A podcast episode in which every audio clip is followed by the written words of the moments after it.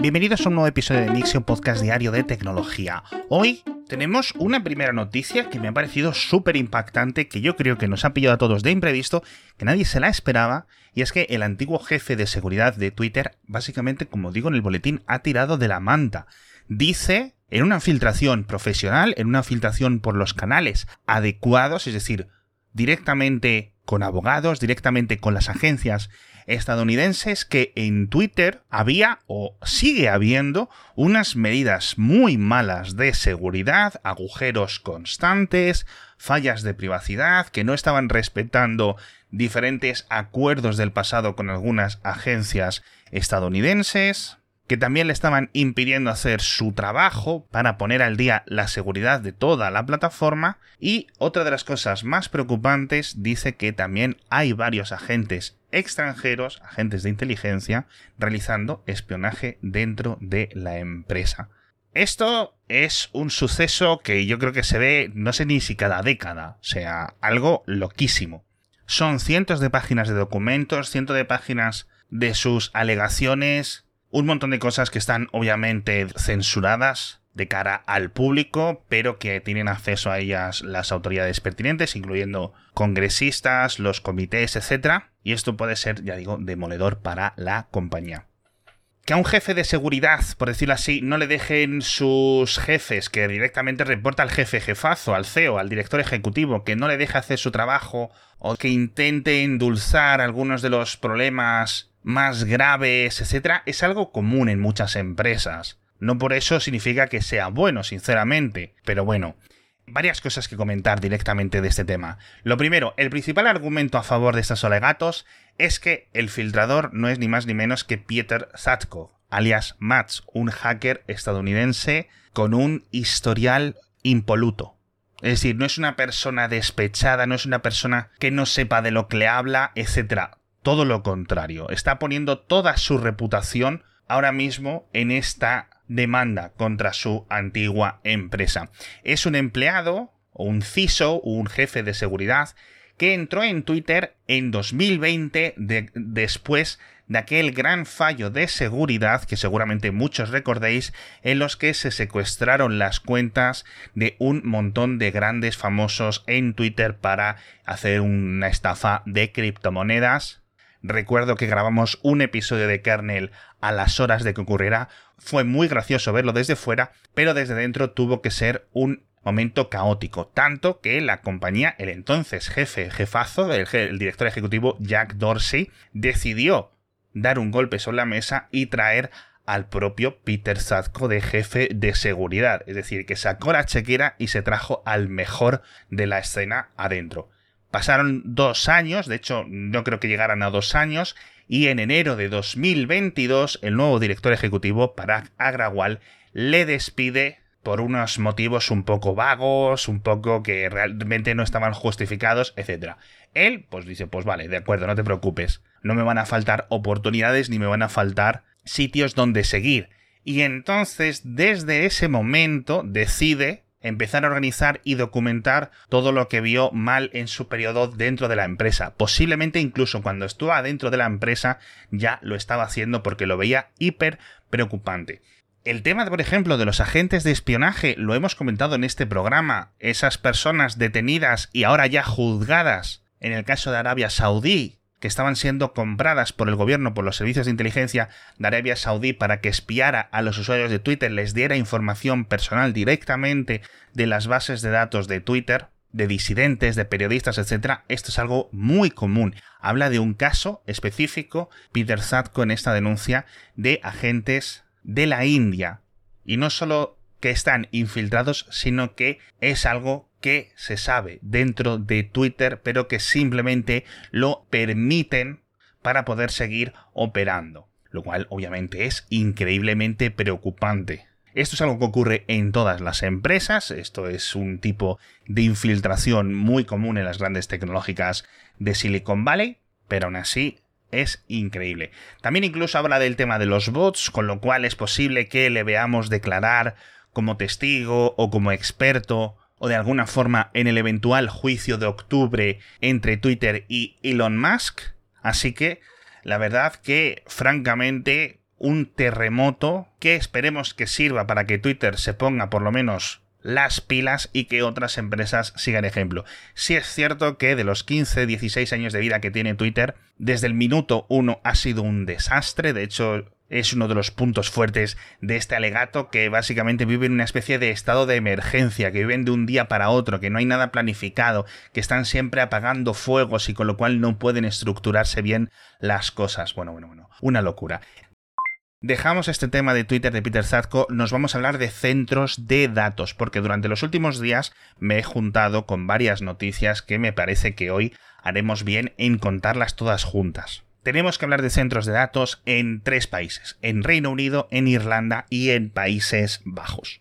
La primera noticia, que yo creo que quizás sea la más impactante, es la que viene desde Reino Unido, en concreto desde Londres, porque en la zona oeste de Londres, las autoridades municipales no van a dar más licencias para nuevas construcciones en varios barrios, Hillingdon, Ealing y Hounslow, que no sé cuántos de vosotros los conocéis por nombre, yo no, pero son bastantes cientos de miles de habitantes.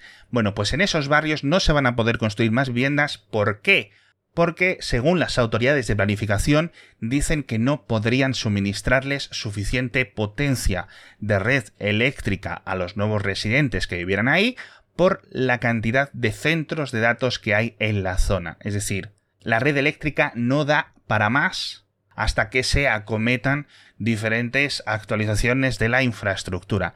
Y esta moratoria de construcciones es hasta 2035. Es decir, no es unos meses, no es nada, es más de una década de varios barrios de Londres donde no se van a poder construir nuevas viviendas porque no hay suficiente caudal, suficiente infraestructura eléctrica para eventualmente todas las personas y nuevos residentes que lleguen. Una absoluta locura de mala planificación, de mala, de mal, de mal todo. Es cierto que aquí los causantes de esta saturación, entre otras cosas, son los centros de datos, pero es que estas cosas no ocurren. Es decir, los centros de datos no aparecen en tus barrios de, un, de la noche a la mañana. Y que ahora esto limite el número de viviendas que se pueden construir en Londres, pues es una absoluta locura. En la isla de al lado, en la isla de Irlanda, también una guerra política por los centros de datos. En el condado de South Dublin, ocurre lo mismo. Dicen que no tienen capacidad para más centros de datos a pesar de lo apetecible que es para las empresas tecnológicas instalarlos en esas zonas. Ambos países, tanto Reino Unido como Irlanda, son muy especiales porque muchos de los centros de datos transatlánticos, muchos de los sistemas de cableados pasan por estos dos países. Entonces, no es que sean para el consumo de esos propios países, sino que son para abastecer de información a toda Europa o al corredor entre Europa y Norteamérica. ¿Cuál es el problema político en Irlanda? Que el gobierno central sabe que vive de todas esas inversiones extranjeras y dice que esos centros de datos se van a construir quieran o no quieran. Y hay una guerra política desde hace varios meses bastante importante que seguramente acabe con protestas. Unas estadísticas brutales que me he cruzado es que los centros de datos en Irlanda consumen el 14% de la electricidad del país. 14%. Y en Reino Unido 12%. No son cifras baladís, no son en plan, oh, es que consumen un 1%. No, no, es que fijaos, ¿no? El consumo que al final necesitan estos cientos de miles de ordenadores, esta infraestructura tecnológica que necesitamos que esté vigente y funcionando 24 horas al día.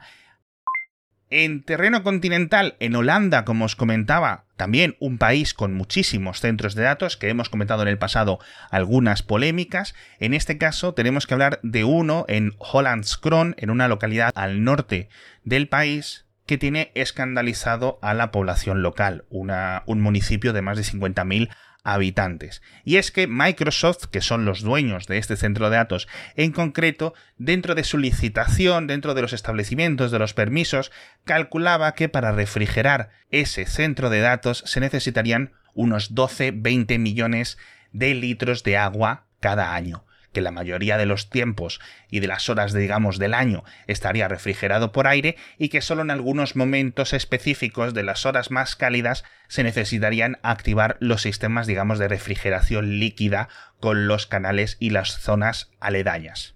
¿Cuál es el problema? Que se ha revelado que en 2021 el consumo fue siete veces superior, 84 millones de litros de agua. Entonces, si esto fue en 2021, imaginaos cómo están las cosas en 2022 con esta sequía que han declarado en Holanda, porque la verdad que la ola de calor que estamos pasando en Europa está siendo muy grave. Una cosa es que en España, en Italia, en Grecia haga calor, pero que en Países Bajos se declare sequía a nivel nacional, tenéis que entender lo mal que tienen que estar las cosas por el país. Bueno, pues Obviamente, lo que menos quieren estos residentes es que estén ellos con cortes de suministro de agua para beber, para sus jardines, para sus vacas, porque también hay muchas guerras con los ganaderos por los recursos y que estén los centros de datos chupando todo el agua que pueden e incluso muchísima más de la que decían que iban a consumir. Es cierto que los centros de datos es algo inevitable en el día a día, tienen que funcionar sí o sí, pero sinceramente debemos de plantearnos límites y debemos de plantearnos mejor infraestructura, porque se ha crecido durante las últimas dos décadas a unos ritmos endiablados y obviamente pues se preocupa mucho por dónde se van a poner, por dónde no se van a poner y los costes de refrigeración, etcétera, pero estas tres noticias vistas en conjunto, la verdad es que dan un poco de miedo. Recordemos que hace unas semanas comentamos en el podcast varios centros de datos en Londres el mismo día tuvieron que apagarse porque los sistemas de refrigeración no daban abasto a enfriar los servidores. Dejamos todo este tema de los centros de datos atrás porque la verdad es que me he quedado un poco hasta asustado comentando este tema y nos vamos a Japón porque un grupo de paramédicos en Japón, de los médicos y los el personal médico que va dentro de las ambulancias van a probar a usar unas gafas de realidad aumentada durante los servicios para que puedan estar en comunicación constante con el hospital donde están llevando al paciente y que en el hospital puedan ver a través de las gafas que llevan esos doctores, esos responsables médicos, qué es lo que está ocurriendo con el paciente, cómo está, que vayan recibiendo incluso monitorización de salud, etcétera, con lo cual cuando lleguen pues ya sepan un poco cómo está. Así que me parece un proyecto bastante interesante. Van a empezar con unas pocas ambulancias en este proyecto piloto, pero vamos viendo cómo la realidad aumentada poco a poco empieza a hacerse un hueco en las vidas y en los trabajos de muchas personas.